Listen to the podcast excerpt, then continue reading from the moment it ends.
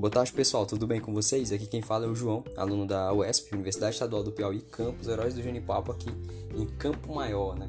E, bom, eu não vou estar aqui hoje sozinho, né? Vou estar também trazendo, é um trabalho em conjunto com a Bianca e com a Geisiele, que vão estar apresentando ao longo do podcast os assuntos que a gente veio tratar aqui, né? Vamos estar falando da temática sobre é, patrimônio cultural da humanidade, mais especificamente patrimônio material, tá, gente? Desse Piauí tão grande aí que oferece uma beleza imensa pra gente.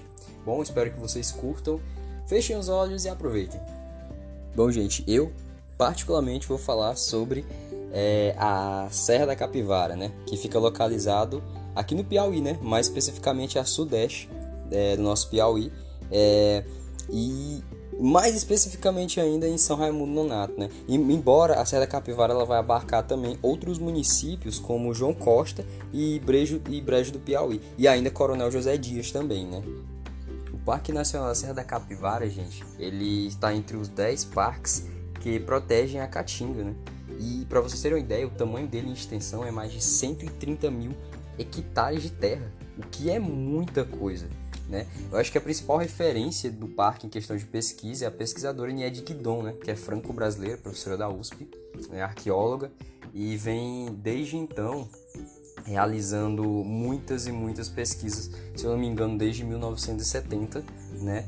E, e o parque ele carrega essa valiosa é, informação arqueológica, né? Justamente para tentar é, desbravar os segredos que a, que a humanidade tem hoje, né? No parque você pode encontrar pinturas dos mais diversos, das mais diversas formas e muitas delas bem coloridas até, né? Vestígios de, de mais de 50 mil anos de idade. Muitos dessas, desses vestígios de pinturas acabaram quebrando teorias que se tínhamos da, da chegada dos primeiros homens, né? É, a teoria antiga dizia que o homem tinha vindo da Ásia para cá. E na verdade, os ossos, os vestígios encontrados provaram que era um hominídeo africano. Então, possivelmente ele saiu da África. Então, essas teorias são quebradas justamente por pesquisas né, que beneficiam é, essa informação.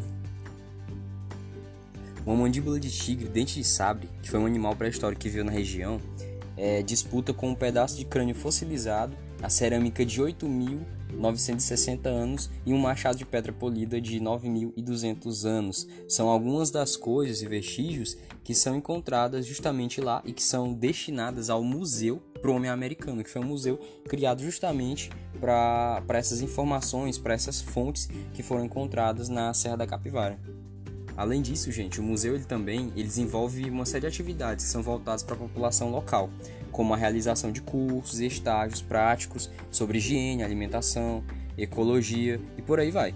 O mais legal sobre todas essas pesquisas realizadas nesse, nesse grande campo de informações que é a Serra da Capivara é justamente essa revisão histórica do homem né, ao continente americano.